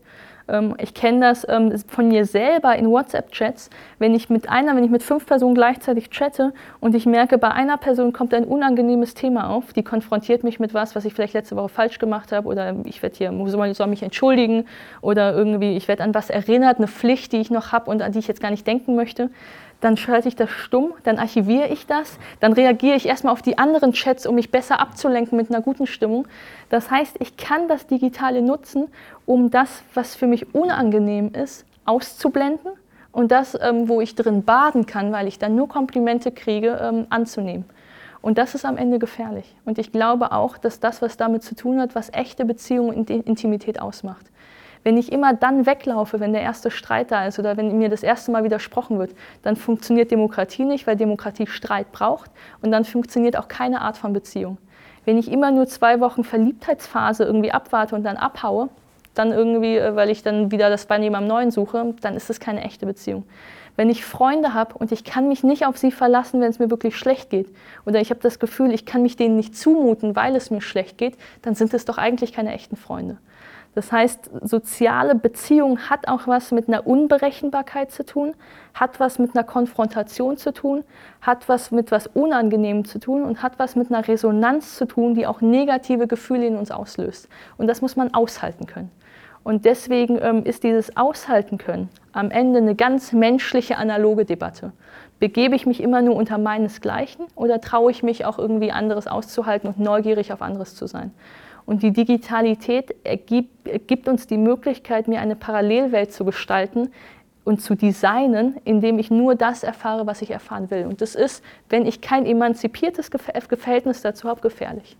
Und deswegen glaube ich, die Lösung ist am Ende des Tages nicht, das Technikwerkzeug ähm, zu verbieten oder das so zu regulieren, dass mir nie was Schlimmes passieren kann, sondern es geht darum, dass ich in der Persönlichkeitsbildung und in dem Selbstbewusstsein dir alles mitgebe, dass du fremde Meinungen aushalten kannst, im Internet wie nicht im Internet. Das ist ja bei älteren Menschen eher nicht der Fall. Sie gehen ja anders damit um. Wie leiden alte Menschen, vor allen Dingen also jenseits der 80? Du bringst auch einige Beispiele aus Japan, die ich so in der Form noch nie gehört habe. Senioren, Seniorinnen gehen bewusst ins Gefängnis, also sie begehen kleine Ladendiebstähle und anderes mehr. Warum machen die das und wie, wie leiden bei uns ältere Menschen? Also es ist tatsächlich so, dass ich finde, eine junge Einsamkeit ähm, ist ganz radikal anders als eine alte Einsamkeit. Also diese Bequemlichkeit, ähm, dieses Streit nicht mehr aushalten können, Intimität nicht aushalten können, nicht mehr verbindlich sein zu wollen, das erlebe ich bei Alten ganz anders. Ich glaube, da irgendwie spielen all diese modernen Thesen jetzt nicht die größte Rolle. Vielleicht ein bisschen, weil die ja auch modernen Bedingungen unterworfen sind, aber zumindest in ihrer Sozialisation nicht so doll. Bei den Alten ist das Problem, finde ich, offensichtlicher und irgendwie auch einfacher zu lösen.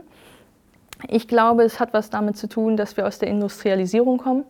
Die Industrialisierung ähm, eng natürlich an Erwerbsfähigkeit lag und wir eine Gesellschaftskultur entwickelt haben, die eben den erwerbsfähigen Menschen im Zentrum hat. Wir hatten damals einen anderen medizinischen Fortschritt, eine andere Lebenserwartung und es war irgendwie klar, naja, bis 60 arbeitest du, Lebenserwartung 65, du hast fünf Jahre Rente und dann ist okay. Diese, das hat sich ja heute ganz radikal geändert. Die Leute werden 70, 80, 90, die werden teilweise 100. Ähm, die sind auch fitter im Alter. Das heißt, dieses Vorurteil, der alte Greis und ich muss mich jetzt tröstend um den kümmern, ist auch total undivers, weil es eine ganz andere Diversifikation unter den Älteren gibt. Es gibt den Professor, ähm, den Rechtsphilosophen, der mit 95 noch brillante Essays schreibt. Es gibt Anwälte in den 70ern, die total gut arbeiten. Klar, der Chemiker, äh, der Bauarbeiter, der kann mit 50 vielleicht dann nicht mehr so, weil er anders eingesetzt war im, im Leben. Und da muss man eben auch drauf achten. Aber ähm, es gibt auch den 50-jährigen Krebskranken und es gibt den 80-jährigen Marathonläufer. Und ich glaube, was spannend ist, ist, dass unsere Gesellschaft, nicht nur die deutsche, aber vor allem eben auch die deutsche, sich so demografisch verändert, dass die ältere, die, die ältere Generation über 50, 60, der ist ja der Standard durch bundesdeutsche äh, Durchschnittsbürger eigentlich. Und ähm, da nur zu sagen, das sind die Alten, die müssen in Rente oder die sind Klimasünder oder die können sich um Enkelkinder kümmern, das halte ich für zu wenig. Ähm, dass das Wort Anti-Aging nicht nur in der Kosmetikindustrie, sondern ganz grundsätzlich Sprachgebrauch irgendwie da ist, dass das Wort Jugendwahn da ist, macht was mit diesen alten Menschen. Es macht, dass sie sich als Belastung empfinden. Wir hatten diese Jens Spahn-Debatte vor einigen Jahren, ob man das Hüftgelenk noch bezahlen muss oder nicht, weil man ja sowieso glaubt, irgendwie ist es zu teuer dafür, dass sie nicht mehr so lange leben, so ungefähr. Das macht ja was mit diesen Menschen. Das spricht ihnen eine Würde ab, das macht sie unsichtbar, das spricht ihnen soziale, kulturelle, ökonomische Teilhabe ab. Sie haben das Gefühl, sie sind Belastung für Kinder, Enkelkinder, ähm, man muss sich um sie trösten. Also es ist irgendwie ein negatives Gefühl. Und in Japan ist es eben auch so. Die japanische Gesellschaft, die ja noch mal kapitalistischer und kompetitiver ist als die europäische auf jeden Fall, sorgt dafür, dass der Alte sofort als Ballaststoff nach hinten geworfen wird. Und dann oftmals auch vereinzelt, weil diese Familienbande auch jetzt inzwischen langsam modern eben auch vereinzeln und aufbrechen.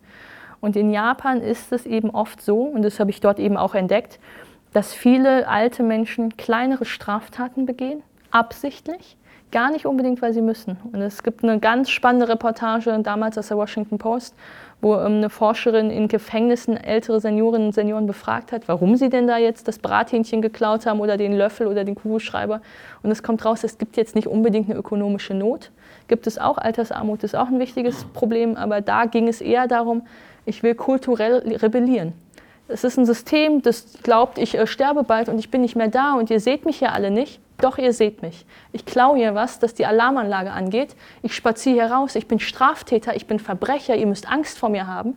Also es ist kulturell ein aufmüpfiges Verhalten. Selten mit Gewalt, immer eher so kleine Delikte, aber es ist aufmüpfig. Und dann kommt etwas Zweites dazu, nämlich dass sich viele Seniorinnen und Senioren ein, eine Bleibe im Gefängnis wünschen. Und das hat was damit zu tun, dass wir eine Altersarmut haben überall auf der Welt, die man auch eben nicht vernachlässigen sollte, weil soziale, kulturelle Teilhabe schon auch was damit zu tun hat, kann ich mir ein Theaterticket leisten oder nicht, kann ich mir das Busticket kaufen oder nicht, ähm, kann ich nur vom Fernseher sitzen oder kann ich mich auch in Anziehsachen, die vielleicht nicht zerrissen und 90 Jahre alt sind, auch rausgehen. Und das ist ein ganz wichtiger Punkt, gerade auch in Altersheimen, wo kein WLAN und so ist, ähm, kann ich mir das Gerät leisten. Und in Japan kommt zu der Altersarmut und zu diesem kulturellen Aufbegehren das Gefühl, da bin ich in einer Gemeinde. Wenn ich da ähm, auf dem Gefängnishof bin, wenn ich die Gefängnisarbeiten mache, wenn ich einer noch älteren Mitgefangenen mal aufhelfe, dann entwickelt sich natürlich ein soziales Ökosystem in diesem Gefängnis und ich werde da gebraucht. Und die anderen kennen mich, die kennen meinen Namen, die sehen mich, die grüßen mich, die können sich auf mich verlassen, die lernen vielleicht, dass ich der Erste bin, der wach ist und irgendwie alle irgendwie schon mal irgendwie begrüße oder so. Ähm, die lernen, dass sie bei mir vielleicht irgendwie den Kamm ausleihen können. Also es geht einfach nur so um Mikroverhaltensweisen, die dir aber ein anderes Selbstbewusstsein geben, weil du weißt, du bist wieder eingebunden. Die Leute sehen dich, die brauchen dich. Alles, was du tust, bekommt Resonanz. Und das ist natürlich ähm, kulturell zu übersetzen eine ganz traurige Schlussfolgerung zu sehen, dass, sie, dass das Menschen sind, die das außerhalb in den normalen Gesellschaften nicht haben. Und das sehen wir eben schon vielleicht ein Stück weit mehr als diese ganz perversen Abspaltungen eben auch bei uns, dass eine ältere Generation sagt, und ich bin in der CDU, also ich bin in einer Partei, wo das Durchschnittsalter 60 ist. Und wenn ich in der Kommune da Wahlkampf mache oder irgendwie am Stammtisch sitze, dann ist es ja nicht selten so, dass ich wirklich mit 80-Jährigen, 90-Jährigen ins Gespräch komme. Und zwar nicht nur über diese eine Ebene, das sind meine Großeltern, sondern eben freundschaftlich oder kollegial, weil ich halt zufällig irgendwie mit denen ähm, einen Gesprächsstatus habe. Und dann kommt ganz oft dieses, ähm, naja, ich ähm, würde ja gerne meinen Enkel mal anrufen, aber ich weiß nicht, ob der das will. Also man empfindet sich als Zumutung. Ich weiß, wir sollten diesen Kreisverband hier verjüngen und ihr redet immer von Nachwuchspolitikern und Zukunftspolitik. Tut mir leid, dass ich den Altersdurchschnitt hier so erhöhe. Also die entschuldigen sich für ihre eigene Existenz. Und das halte ich am Ende für was ganz Schlimmes und was total Menschenunwürdiges. Und deswegen glaube ich, brauchen wir als Gesellschaft, als Wirtschaft, als Kultur ganz große Antworten darauf. Und natürlich kann man klein anfangen mit dem Rufbus, mit ähm, digitaler Bildung für ältere Leute, mit ähm, Smartphones, die man denen gibt, mit einem anderen Rentensystem, das sie eben nicht vielleicht in dieser Altersarmut hält. Mit, ähm, aber vor allem glaube ich mit einem kulturellen Gefühl von, ihr werdet gebraucht, wir sehen euch, ihr könnt in der Mitte der Gesellschaft eine Rolle spielen, wenn ihr wollt, ihr müsst aber auch nicht, es geht nicht um Zwangsarbeit ähm, und wir sehen, dass ihr ganz verschieden seid. Und ich glaube, das bräuchte vor allem Dingen, dass alte Menschen selbst über ihre Rolle in der Gesellschaft sprechen können. Das heißt, man müsste sie wieder irgendwie in, ähm, in die Mitte der Gesellschaft einladen, um dann mit ihnen zu erarbeiten, was sind denn eure Konzepte, welche Rolle möchtet ihr in der Gesellschaft haben. Und das ist ergebnisoffen, finde ich. Wenn sich ältere Menschen für ihr Verhalten, für ihr Dasein entschuldigen, hat das nicht auch ein bisschen mit dem sogenannten Generationenkonflikt zu tun, äh, dass junge Menschen alten oder älteren Menschen vorwerfen, ja, dass unsere Welt so ausschaut, also Stichwort Klimakrise, da seid ihr daran schuld? Auch. Führt das nicht dann doch auch noch zu mehr Vereinsamung, gerade der älteren Menschen? Es ist zwiegespalten. Ich bin auch jemand, der sagt, ähm, ganz grundsätzlich, ein System, das von früheren Leuten für früher entworfen worden ist, kann nicht ein System sein, das heute noch gut und gesund funktioniert. Das heißt grundsätzlich zu sagen, hey, Ihr habt was entworfen, was für eure Zeit richtig war vielleicht, wo ihr aber vielleicht auch schon Fehler gemacht habt. Wir wollen aber jetzt für die jetzige Zeit ein neues System entwerfen. Finde ich, darf man sagen, muss man auch sagen, hat was mit Klimakrise, die ich ernst nehme, zu tun. Aber ich glaube eben schon, dass dieses Konfrontative, ihr seid die Umweltsäue, ihr seid die Klimasünder, ihr habt alles verbaut, ähm, dass das nicht hilfreich ist. Ähm, ist das nicht auch ein bisschen ungerecht? Es ist ungerecht. Denn dich gäbe es im Grunde auch nicht unseren Wohlstand so ist es. und viele andere Dinge nicht, wenn es nicht die Älteren genau gegeben so hätte, es. die Babyboomer und die noch Älteren. Denn wir säßen heute gar nicht hier, auch in dieser Freiheit, dieser Möglichkeit, so ein Gespräch zu führen, wenn es nicht eben, äh, ich bin ja gehöre auch zu den Babyboomern, äh, wenn es uns nicht gegeben hätte und genau die noch so Älteren, also mhm. Äh, meine Eltern, deine Eltern oder Großeltern. Ich finde, ähm, was Modernität ausmacht, ist, dass Dinge einfach sehr differenziert zu betrachten sind. Und immer, wenn jemand was Einfaches, Pauschales sagt, klingt es für mich populistisch. Und zu sagen, die Älteren sind an allem schuld, ist populistisch für mich. Natürlich ist es unfair. Denn das, was wir jetzt auch an Privilegien haben, an Technologie haben, den Dieselmotor vielleicht abzuschaffen, weil wir den Elektromotor schaffen könnten, das hat ja was mit einem Fortschritt zu tun, der heute nicht denkbar wäre, hätten wir Industrialisierung nie gehabt. Klar hätte man auch Kriege einfach mal vermeiden können. Klar hätten wir den Holocaust nicht gebraucht, auch auf gar keinen Fall. Aber das sind so Sachen, die sind halt passiert und man muss sie irgendwie adressieren und kontextualisieren und verarbeiten, wie sie eben da waren. Und mit heutiger Verantwortung und heutiger Gestaltungsmacht gucken, was kann man daraus machen. Und ich halte es eben für, ähm, für nicht zielführend, wenn ich beispielsweise eine ganze Generation, die die Mehrheitsgeneration demografisch sein wird bei uns, einfach nur verschmähe und irgendwie denen kein Zukunftsangebot mache, dann brauche ich mich doch auch nicht wundern, dass sie mit mir nicht mitstimmen. Und das war meine wahltaktische Überlegung schon auch in Großbritannien. Als ich in Großbritannien das Einsamkeitsthema entdeckt habe, ging es mir natürlich darum, dass ich das Gefühl hatte, das ist ein relevantes politisches Thema. Ich finde, dass das Gehör verdient.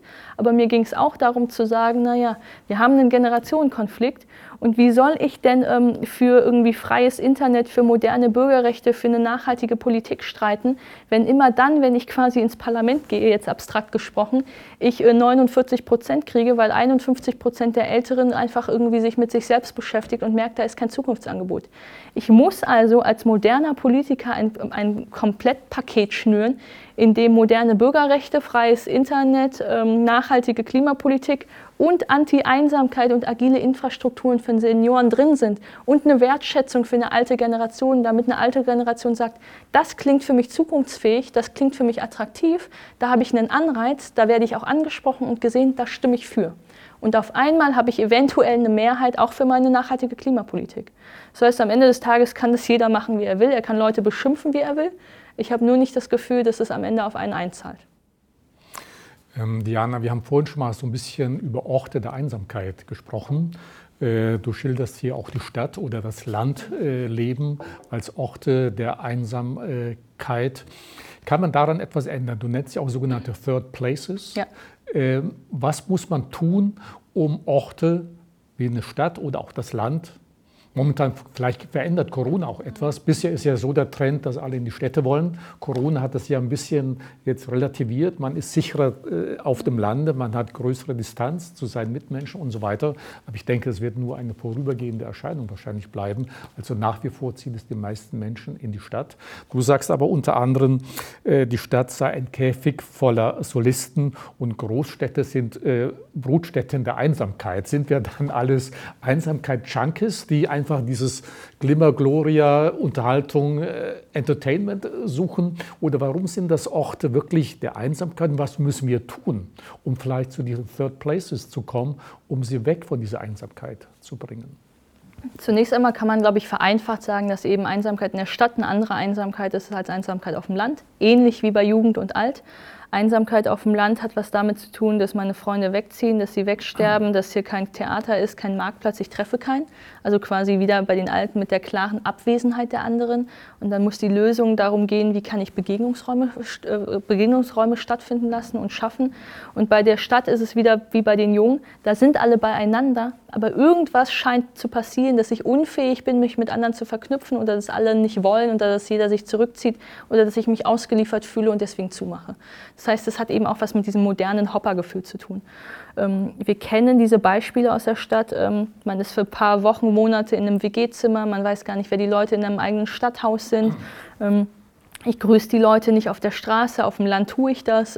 Ich bin jeden Tag in, im ÖPNV mit anderen Leuten, die zur Arbeit fahren, zum Termin fahren. Ich kenne die alle nicht. Das heißt, ich entwickle keine richtigen Bindungen zu den Leuten, weil ich sie lange nicht kenne. Die Nachbarschaften sind eben nicht so stabil. Das hat eine andere Fluktuation. Und das zeigt sich in den Städten. Gleichzeitig zeigt sich in den Städten als Konsumtempel natürlich auch, dass die, dass die öffentlichen und privaten Flächen gekauft werden wollen. Und ähm, wenn ich ähm, zehn Restaurants oder zehn Hotel, Hotels vielleicht nebeneinander habe oder zehn Bankgebäude nebeneinander, naja, dann ähm, muss man sich als Staat genau überlegen, ob man nicht diese Milliarde irgendwie Kaufpreis einnimmt, die man anders ausgeben kann, oder ob man sagt, naja, der Park wäre eigentlich cool. Ähm, aber der Park, von, wenn ich einen Park schaffe, dann kriege ich eben halt nicht diese eine Milliarde Euro. Das, das heißt, ich muss schon entscheiden, ähm, sehr bewusst eben auch im Städtebau, in der Quartierspolitik, dass ich finanziell unattraktive Dinge mache, weil ich weiß, sie sind für die Bevölkerung gesund und gut und für Demokratie eben auch wichtig und für offene Gesellschaft. Und das bedeutet Begegnungsflächen. Also nicht alles privatkapitalistisch zubauen, Klar muss es eben auch dort Bewegung geben und die wird es ja auch geben. Man würde ja nichts bauen, wo keine Nachfrage ist. Das heißt, ich glaube schon, ich bin kein Linker, der das komplett geplant haben möchte. Da muss es auch eine privatwirtschaftliche Fluktuation geben, weil die vielleicht modernen Interessen viel schneller gerecht wird als ein Planer. Aber ich muss eben auch dafür schaffen, dass es komplett ungeplante Räume gibt. Ähm, ich fand das interessant für mich, weil das für mich eine neue Erkenntnis war. Ich komme aus dieser äh, total modernen, effizienten Nachhaltigkeitstechnologie-Liga, wo ich mir überlegt habe, naja, ich tracke meinen Schlaf, ich zähle meine Schritte, ähm, ich meditiere per App. Das heißt, alles ist ein Stück weit eben durchoptimiert und auf nachhaltig und effizient gemacht. Und, ähm, und das in Städten zu machen, mit Moos auf Bushaltestellen, mit irgendwie anderer CO2-Berechnung, äh, mit Mobilitätswegen, fand ich spannend. Und dann habe ich aber festgestellt, und das kam eben auch von Richard Sennett wieder, die offene Gesellschaft ähm, und die offene Stadt, dass das irgendwas mit Planung natürlich zu tun hat. In dem Moment, wo ich mich für total modern halte, weil ich will alles effizient gestalten, ist aber alles durchgeplant. Und ich glaube, offene Gesellschaft macht eben auch aus, dass man sich zurückzieht, ähm, weil man sagt, ich will nicht zu viel Planung hier reingeben. Dass das Tempelhofer Feld in Berlin einfach eine Ackerfläche ist, ähm, auf der nichts passiert, finde ich, kann ehrlicherweise genauso bleiben, weil es ja genauso genutzt wird. Die Leute inlineskaten da, die picknicken da, die gehen da Drachensteigen, die tanzen da, die machen alles Mögliche. Ähm, also es ist keine ungenutzte Fläche. Aber dieser, dieser Schrank im Kopf, der muss ein Haus sein, sonst ist es nicht genutzt, ähm, glaube ich, behindert uns. Und insofern glaube ich, ist die Antwort für Städte, wir müssen uns dort städtebaulich ein bisschen zurückziehen und offene Gesellschaft auch sich treiben lassen. Man kann Sachen nicht zu Ende planen gab ein geiles äh, Beispiel irgendwie, wo ich glaube, ähm, in Addis Abeba ein riesiger Platz für, weiß ich nicht, wie viele Milliarden Euro ähm, saniert wurde, super technologisch, Palmen drumherum und man hat gedacht, da ist ein Früchtemarkt, da ist ein Flohmarkt, da sind Inline-Skater, da wird richtig was passieren. Nebendran ist quasi ein Aldi-Discounter oder sowas ähnliches mit einer Tiefgarage. Und tatsächlich hat man vergessen, dass in Addis Abeba die Sonne vielleicht auf 60 Grad auf diesen Platz knallt. Das heißt, kein Mensch ist auf diesem Platz und alle sind in der Tiefgarage von Aldi, weil dort der Schatten ist. Und es gibt einfach so ein paar Sachen, ähm, die entwickeln sich einfach. Wo religiöse Gruppen hinziehen, wo sich das Preisverhältnis hinzieht, wo vielleicht etwas mehr Kriminalität ist. Das ist eine vielleicht auch natürliche Gentrifizierung von Stadt, die passieren darf. Und nur dann austariert, also lässt es sich austarieren mit sozialem Austausch, wenn man freie Räume lässt. Und äh, mein Plädoyer in diesem Buch ist, dass wir dann Einsamkeit verringern, wenn wir mehr Begegnungsräume, mehr Membrane statt wirkliche feste Grenzen und Mauern ziehen und mehr äh, offene, auch ungeplante Flächen liegen lassen. Ähm, weil sich dann ganz ähm, auch in partizipativen Prozessen ganz anders was entwickeln kann. Auch wichtiger Punkt. Einsamkeit hat ja was damit zu tun, dass Leute sich ausgeschlossen fühlen. Das muss nicht nur was mit sozialer Verbindung zu tun haben, das kann was mit Partizipation zu tun haben. Ähm, ihr plant das ohne mich. Ich bin nicht Teil davon. Ich habe da nie drauf geguckt. Hier ist ähm, eine Nachbarschaft, die entwickelt wird und ich wohne doch hier seit 60 Jahren. Wieso darf ich hier nicht mitplanen? Also es geht auch um Prozesse an sich in der Quartierspolitik und in der Städteplanung. Und auf dem Land ähm, eben ähnlich. Darum, da geht es auch, wie werden halt ähm, Begegnungsräume finanzierbar?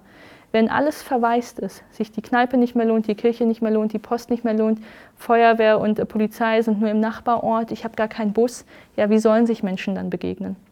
Und ich halte das gerade auf einem Land, ähm, aus meiner Beobachtung auch, ähm, für demokratisch gefährlich, weil man natürlich merkt, dass gerade dort, wo man infrastrukturell Orte und Regionen vernachlässigt, dennoch die sozialen Bedürfnisse so hoch sind, dass man am Ende auf den Neonazi mit der CD-ROM reinfällt. Jetzt salopp gesprochen. Also da sind natürlich Bürgerwehren, da läuft Pegida, da ist die AfD, da sind Gruppierungen, mit denen man eventuell gar nicht oder überhaupt nicht irgendwie im Detail politisch konstruktiv irgendwie übereinstimmt, aber wenigstens kümmert sich ja einer um mich. Wenigstens gibt mir der Neonazi als Jugendlicher die CD-ROM und ich habe eine Perspektive durch ihn oder die Hooligans kümmern sich um mich. Und das halte ich für gefährlich, ähm, wenn man solche Orte sich selbst überlässt und keine staatspolitische Verantwortung fühlt, dass ein Gemeinwesen auch Gemeinwesensinfrastruktur bekommt. Und Third Place bedeutet dann am Ende des Tages, dass ich eventuell auch die Kneipe subventionieren muss, also, so absurd es auch klingt. Dann brauche ich mich nicht wundern, dass, ähm, dass dann Vakuum entsteht, in das andere reinstechen. Und insofern halte ich ähm, gerade ähm, das Landthema eben auch für einen, für einen Treiber von Einsamkeit und eben auch für einen Verführer von Populismus. Hm. Äh, glaubst du denn, dass die Politik den Mut hat, unpopuläre Entscheidungen zu treffen? Wenn wir jetzt gleich mal zu den Lösungen kommen, wie können wir also eine zukunftsträchtige äh, Gesellschaft schaffen? Das ist eine sehr pauschale Frage. Ich würde sagen, manchmal ja, manchmal nein. Was mir bei diesem Einsamkeitsthema fehlt, ist, und deswegen sind es eben ja zum Beispiel 450 Seiten geworden, dass es ein großes Thema ist. Es hat alles was mit allem zu tun. Und ich merke halt, dass Politik nicht so konstituiert ist. Ich laufe seit fünf Jahren durch, ähm, durch die Politik, Landesregierung, Bundesregierung, Bundeskanzleramt, überall und versuche das Thema irgendwie zu positionieren ganz unabhängig von mir, sondern weil ich denke, dass da einfach total wichtige Verbindungen drin sind, die einfach für Gesellschaft wichtig sind und merke, dass da keine Zuständigkeit ist. Oder ich merke jetzt, wenn, jetzt um, wenn wir jetzt in Corona ähm, um Einsamkeit sprechen, dass dann alle Politiker sagen, Diana ist ein total wichtiges Buch, ist ein ganz wichtiges Thema. Wir werden jetzt dafür sorgen, dass wir, ähm, weiß ich nicht, WLAN im Altersheim haben. Wo ich sage, ist ein wichtiger Schritt. Aber es geht doch um was viel Größeres. Es geht darum, dass wir einen Umgang mit Digitalität brauchen. Es geht darum, dass wir Infrastrukturen für eine alternde Bevölkerung brauchen. Es geht darum, dass wir ein Erwerbsleben brauchen, das für junge Menschen planbarer und sicherer ist. Es geht darum, dass wir ähm, ja, städtebaulich, quartiers netzpolitisch andere Lösungen brauchen, dass Menschen sich im Gemeinwesen zugehörig fühlen, ähm, wissen. Und diese Sachen, ähm, die werden im Großen und Ganzen, glaube ich, zu wenig gesehen. Und ähm, ich will auch dem einzelnen Politiker gar nicht so den großen Vorwurf machen, weil ich ja weiß, wie ein Abgeordnetes Dasein ist. Du hast halt Termindruck von morgens bis abends. Du fliegst nach Berlin und in den Wahlkreis. Wo ist denn da die Zeit, wirklich nachzudenken? Deswegen, als jetzt Leute sich über Armin Laschet lustig gemacht haben, er möchte nachdenken. Ich fand das irgendwie klar, klingt es mal blöd, aber ähm, ich finde es ähm, schlau. Ähm, wir sehen ja in Neuseeland oder in Kanada einen anderen Politikertypus, der jünger ist der nicht mehr so, ähm, so patriarchal auftritt und autoritär auftritt, ich, ich, mit ich weiß alles, ich bin Boris Johnson, ich bin Donald Trump, sondern die sagen, ich bin einer von euch, wir machen das als Team. Wenn ihr das Gefühl habt, ihr wisst was besser als ich, dann sagt es mir, ich will gerne lernen. Ähm, ich möchte, ähm, ich weiß nicht, ich habe eine Familie, ich möchte auch ein paar Tage nicht arbeiten und die ziehen sich quasi die Arbeit, die verweigern Arbeit ein Stück weit, weil sie es damit rechtfertigen, dass sie gesund für sich selbst sein wollen. Und das ist ein Führungsbegriff, den wir gerade gut finden. Den finde ich auch modern. Das ist eine Person, der ich mehr vertraue, als wenn ich das Gefühl habe, das ist ein irgendwie kokainabhängiger irgendwie Manager, der einfach nur durchrackert. So einer Person vertraue ich nicht. Und ich finde, das hat was mit einer politischen Kultur auch zu tun.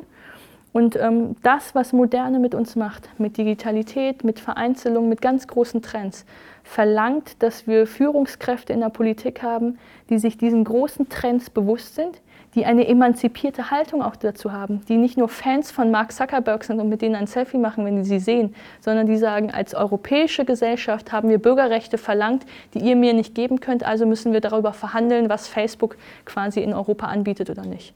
Nicht pauschal, aber ich glaube, wir brauchen eine emanzipierte Haltung zu ganz großen Trends. Und das kann ich mir, glaube ich, nur bei Politikern vorstellen, die einfach selbst moderne, gesunde Menschen sind. Und ähm, ich sehe in Abgeordnetenleben, ähm, dass das nicht repräsentiert. Nicht, weil der Mensch dahinter schlecht ist, sondern weil dieses System eben auch krankhaft ist. Von morgens bis abends zu verlangen, dass die in Termin sind und dass die keine Seite Buch mal wirklich lesen können und wirklich nachdenken können, glaube ich, da kommt am Ende vielleicht nicht ähm, der schlauste und gesündeste Mensch raus und eben auch dann für uns die schlauste und gesündeste Politik nicht. Und deswegen hat alles mit allem zu tun. Das ist das Faszinierende an dem Thema. Um Einsamkeit zu heilen oder vorzubeugen, immerhin gibt es schon ein paar Sätze im aktuellen Koalitionsvertrag, was ich nicht wusste, äh, dass das sogar festgelegt ist, etwas gegen Einsamkeit zu tun, zu heilen oder vorzubeugen. Aber welche anderen Lösungen gibt es noch? Du nennst einige Lösungen aus dem Ausland. Ist dann im Grunde Japan, Asien ist da natürlich immer, spielt eine Vorreiterrolle, weil da die Zukunft schon angekommen ist. Da gibt es Roboter als Gesprächspartner. In Japan gibt es auch eine sogenannte Solokultur, also die Kunst, einsam zu sein. Ist das auch für uns erstrebenswert oder welche Kultur müssen wir insgesamt entwickeln? Ich glaube, wir brauchen eine Kultur der Beziehungsfähigkeit. Ich denke, dass Individualisierung der größte Trend der letzten Jahrzehnte für uns alle war, der mit vor allem Menschen wie mir, Frauen, Migranten, Homosexuellen, mir sämtliche Freiheiten gegeben hat. Also ich glaube, dass Individualisierung für uns alle in der Persönlichkeitsentwicklung und vor allem für die früher Diskriminierten total wertvoll war. Aber auch da gibt es eventuell keinen emanzipierten Blick drauf, sondern den Reflex. Alles, was individuell ist, ist gut. Und ich glaube, dass das dem Menschen als Sozialwesen, als ultrasoziales Säugetier, das dafür konstituiert ist, Resonanz mit anderen zu empfinden und wenn es das nicht bekommt, verkümmert, eben nicht gerecht wird. Also wir sehen es ja in der Biologie. Wir machen so, wie wir es machen und wir sehen, dass die Biologie zurückschlägt, weil wir alle krank werden und davon sterben. Und dann muss man irgendetwas anders machen. Und ich glaube, was wir neu lernen müssen, ist nicht Gemeinschaft aus Pflicht, Messdiener, Ehe aus ökonomischen Gründen, all das, was man früher irgendwie so ein bisschen als Pflicht und irgendwie auch als Leitkultur verstanden hat, ähm, was uns einen Sittengehorsam abverlangt hat, vielleicht auch in der Kirche, wo wir das Gefühl hatten, äh, wir müssen da mitmachen, wir sind im Kollektiv, wir werden beobachtet und beurteilt. Und dann war vielleicht die, der Umzug in die Stadt, der, die Flucht in die Individualisierung ja auch eine Flucht aus diesem Bewertungsdruck. Das heißt, es war erstmal eine große Freiheitsbewegung. Aber dann zu glauben, in einer totalen Selbstautonomie bin ich am glücklichsten, zeigt die Wissenschaft, nein, bist du nicht. Ganz einfach. Das bewährt gar nicht ich, das sagt die Wissenschaft. Du bist es einfach nicht. Und insofern muss man gucken, ähm, wie kriegt man den Menschen in die souveräne Position, Beziehungen gesund für sich selbst zu wählen. Wir sehen es eben an diesen populistischen Beispielen, das Bedürfnis ist da. Die Menschen wollen in Beziehungen, sie wollen gemeinsame Ziele haben, sie wollen auch als Kollektiv ab und zu zusammengeschlossen sein. Nicht so, dass es sie beengt, auch so, dass sich dynamisch sich weiterentwickeln kann, dass ich mal von einem Kollektiv zum anderen ziehen kann, aber selbstbewusst. Und ich glaube, das hat was mit, ähm, mit einer Selbstachtsamkeit zu tun, mit Bindungsfähigkeit zu tun, mit Beziehungsgestaltung zu tun. Dafür ist sowas wie Alleine sein eine Grundvoraussetzung. Ich muss mich selbst kennenlernen, erst dann kann ich mit anderen in Beziehung treten und dann muss es diese Räume dafür geben nicht nur in der Stadt, wo ich Gespräche führen kann, sondern eben auch in Prozessen in der Politik, dass wir gemeinsam was entwickeln können, weil auch die Leute ja nicht mehr richtig in Parteien gehen. Da muss die Kirche sich auch überlegen, ähm, will sie eine total willkürliche Zeitgeistkirche sein, die alles nachplappert? Vielleicht nicht. Aber reicht es auch, wenn sie einfach so bleibt wie immer? Vielleicht auch dann nicht, weil sie immer noch Leute ausschließt. Also wir müssen uns, glaube ich, schon überlegen, und das ist auch ergebnisoffen, ähm, wo treffen wir uns und was sind gemeinsame Momente. Und wir sollten uns dessen bewusst sein, dass das unter digitalen und neu modernen Bedingungen schwieriger ist. Wenn es früher zwei Fernsehsender gab und wir haben alle Sonntagabends Fernsehen geguckt und montags im Betrieb darüber geredet, dann war klar, wir reden alle über den Tatort und wir reden alle darüber, ist der Manager der Mörder? Ja, sind denn die Manager immer die Gierigen? Warum ist der denn der Bösewicht? Also darüber verhandeln wir ja auch Werte. Der Tatort spielt ja eigentlich auch immer unsere Werte und gesellschaftlichen Konflikte wieder. Und in dem Moment, in dem ich ähm, bei TikTok eine Schleife an Videos eingespielt bekomme, die nur darauf basieren, wie mein persönlicher Unterhaltungsalgorithmus ist, weil ich das lustig finde und das nicht lustig finde, dann kriege ich, und ich bin süchtig davon geworden, ich kriege ja nur das gespielt, was genau, ähm, auf worauf genau ich reagiere. Und dann ist es aber natürlich schwierig, mit ähm, den Leuten neben mir zu verhandeln, was unsere Werte sind irgendwie oder was wir gesehen haben oder einfach nur einen gemeinsamen Erfahrungsschatz zu erarbeiten, wenn jeder was anderes gesehen hat. Und genauso ja eben auch in der Arbeitswelt. Wenn jeder ähm, sich nicht solidarisch mit dem anderen fühlt, weil er nicht das Gleiche gesehen und erlebt hat und unter dem Gleichen leidet und in der Solidarität merkt, ich muss mir das vielleicht gar nicht zumuten, sondern jeder das Gefühl hat, ich mache das hier eben für mich und ähm, dann entsteht auch sowas wie Gesellschaft nicht. Das heißt, ich glaube, dass wir neue Tugenden entwickeln in unserer Gesellschaft, die was mit Bindungsfähigkeit, mit Beziehungsfähigkeit, mit Beziehungsgestaltung zu tun haben, halte ich für am Ende des Tages notwendig, auch dass sowas wie Demokratie und Politik funktioniert. Ein Gemeinwesen gibt es nicht, ohne dass sich Leute einem Gemeinwesen zugehörig fühlen. Wenn ich mich von einem Gemeinwesen ausgeschlossen fühle oder nicht angesprochen fühle, dann bin ich entweder lethargisch und will gar nicht oder ich bin destruktiv und räche mich über irgendwelche äh, Saboteure ähm, oder ich bin Kim Kardashian und brauche mich für die Feuerwehr in Kalifornien nicht interessieren, weil ich habe private Feuerwehrleute, die ich einfach kaufen kann. Dann ziehen sich Leute einfach zurück aus dem Politischen. Und die, die übrig bleiben, sind dann eventuell Populisten. Und ähm, auf so eine Gesellschaft habe ich keine Lust. Und ich glaube, das haben die wenigsten. Und wichtig wäre zu schauen, dass Demokratie Bedingungen braucht und Voraussetzungen braucht. Und diese Voraussetzung ist, dass wir uns einander zugehörig fühlen. Und das wiederum hat viel eben mit aktuellen Trends zu tun. Er hat so etwas wie eben in Japan auch geschildert, Roboter als Begleitpersonen, Pflegepersonal oder ähnliches. Ist das eine Option für unsere abendländische Kultur? Ist das vorstellbar? Dass dann alte Menschen mhm. eben keine Angehörigen mehr haben, sondern irgendwelche Roboter äh, suchen oder Androiden, menschenähnliche äh, Maschinen und sagen, okay, du musst mich jetzt unterhalten. Ist das etwas für unsere Kultur? Naja, dass es ähm, einen Roboter gibt, der mich unterhält, gibt es. Heißt YouTube, heißt TikTok, gibt es ja alles schon. Ich glaube, es ist am Ende wie das Smartphone selbst. Man kann die Sachen sehr gewinnbringend nutzen oder auch nicht. Wir haben in ähm, Tel Aviv, war ich bei einem Startup, die ähm, entwickeln auch Roboter für alte Menschen den Namen vergessen, aber die erarbeiten, ähm, die entwickeln Roboter für alte Menschen, die sie quasi erinnern, eine Tablette zu nehmen oder ähm, noch was zu essen. Oder man kann mit einem Knopfdruck die Enkelkinder anrufen. Also es ist einfach ein Alltagshelfer, dass alte Menschen möglichst lange selbstbestimmt zu Hause wohnen können. Was ich auch richtig finde, was ich menschenwürdig finde. Und was so interessant war, war, dass dieser Roboter aussieht wie eine Lampe. Und dann habe ich mit den Entwicklern gesprochen, die haben gesagt, genau darum geht es wir wollen nicht, dass Mensch und Roboter sich da irgendwie verwechseln oder man irgendwie auf einmal mit der Lampe irgendwie spricht, als wäre das ein Verwandter und deswegen nicht mehr mit dem Verwandten spricht, sondern wir wollen, dass der Roboter aussieht wie eine Lampe, damit immer klar ist, es ist kein Mensch, es ist eine Lampe sozusagen. Und ähm, ich glaube, das kann sehr gut helfen. Wir, haben, ähm, wir wissen aus den, aus den Forschungen, aus der Vollautomatisierung, dass wir ganz viele prekäre Jobs noch haben, die Menschen, die den Menschen nachgehen, was wir gar nicht mehr müssten technologisch. Da muss man auch drüber nachdenken, wann ist das bedingungslose Grundeinkommen sinnvoll, ist ähm, voll irgendwie ist ähm, gar keine Arbeitslosigkeit sinnvoll, ist Vollbeschäftigung ein großes Ziel. Das sind ja alles neu moderne Debatten, wo man mal überlegen kann, wie kriegen wir Leute in gute Arbeit, die sie, ähm, die sie neugierig macht, wo sie gerne lernen. Halte das ja auch für eine total zivilisatorische Lüge, jemandem zu sagen, 60 Jahre lang genau die gleiche Tätigkeit zu machen, ist effizient.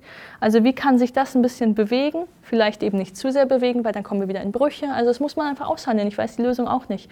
Aber ich glaube natürlich, dass das, was wir technologisch entwickeln, wir immer zu unserem Vorteil nutzen können.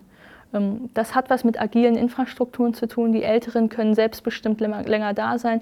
Die können sich auch, wenn äh, Knie kaputt sind, irgendwie vielleicht irgendwie anders mobil bewegen. Ähm, ich hatte in Venedig eine spannende Debatte, wo es darum ging, ähm, dass ähm, eine Gruppe, so ein Bürgerbegehren, im Prinzip alle venezianischen Brücken einreißen wollte, weil die ja nicht behindertengerecht sind. Ja, stimmt. Aber es wäre vielleicht günstiger, ähm, neben jede Brücke einen Roboter zu stellen, der eine Person über eine, Rob über eine Brücke trägt, äh, weil man dann die Architektur da nicht anfassen muss. Und es ist trotzdem einfach technologisch auch möglich, dass man eben diese Stadtroboter wie ähm, ein Drive Now oder einen E-Scooter einfach neben eine Brücke stellt. Und wenn man diese Brücke nicht besteigen kann als alter Mensch, als schwacher Mensch, als gehbehinderter Mensch, dann kann man sich in diesen Roboter setzen, wirft eventuell einen Euro ein, vielleicht eben auch nicht. Und der Roboter trägt einen rüber wie so einen neumodischen Fahrstuhl so ungefähr. Und das sind ja alles Möglichkeiten. Und ich glaube, gerade für eine alternde Gesellschaft haben diese technologischen Formen auf jeden Fall einen großen Nutzen. Aber eben, es kommt am Ende des Tages darauf ein, wann nutze ich was für mich? Nutze ich es, um mich zurückzuziehen oder halt nicht? Äh, ganz am Ende deines Buches hast du eine sehr schöne Formulierung gefunden, wie ich finde. Du sprichst von einer Armee der Fühlenden. Ähm, ist das so eine Vision, wo du sagst, okay, wir müssen mehr aufeinander zugehen, mehr wieder Nähe suchen, diese sogenannte christliche Nächstenliebe fördern und ähnliches mehr? Auch. Ich ähm, lese die Armee der Fühlenden gar nicht so, ähm, gar nicht so moral irgendwie, gar nicht so moralistisch aufgeladen, sondern eher als Analyse davon, dass unser System auf Effizienz basiert, auf Selbstoptimierung, auf, wenn ich als Mensch meine Schmerzen, meine negativen Gefühle, meine Defizite und Marker nicht verstecke, dann kann ich in dieser Instagram-Welt nicht mithalten, also ziehe ich mich zurück. Und ähm, für mich bedeutet Armee der Fühlenden, dass man das, was den Menschsein ausmacht, in seiner Gänze und Fülle akzeptiert und das auch als Reichtum begreift. Und auch negative Gefühle haben dort einen Platz. Und eine Welt ohne Einsamkeit wäre auch keine gute. Wir brauchen das als Selbstvergewissung. Wir brauchen auch Krisen als Selbstvergewissung, dass wir manchmal nicht in Krisen sind.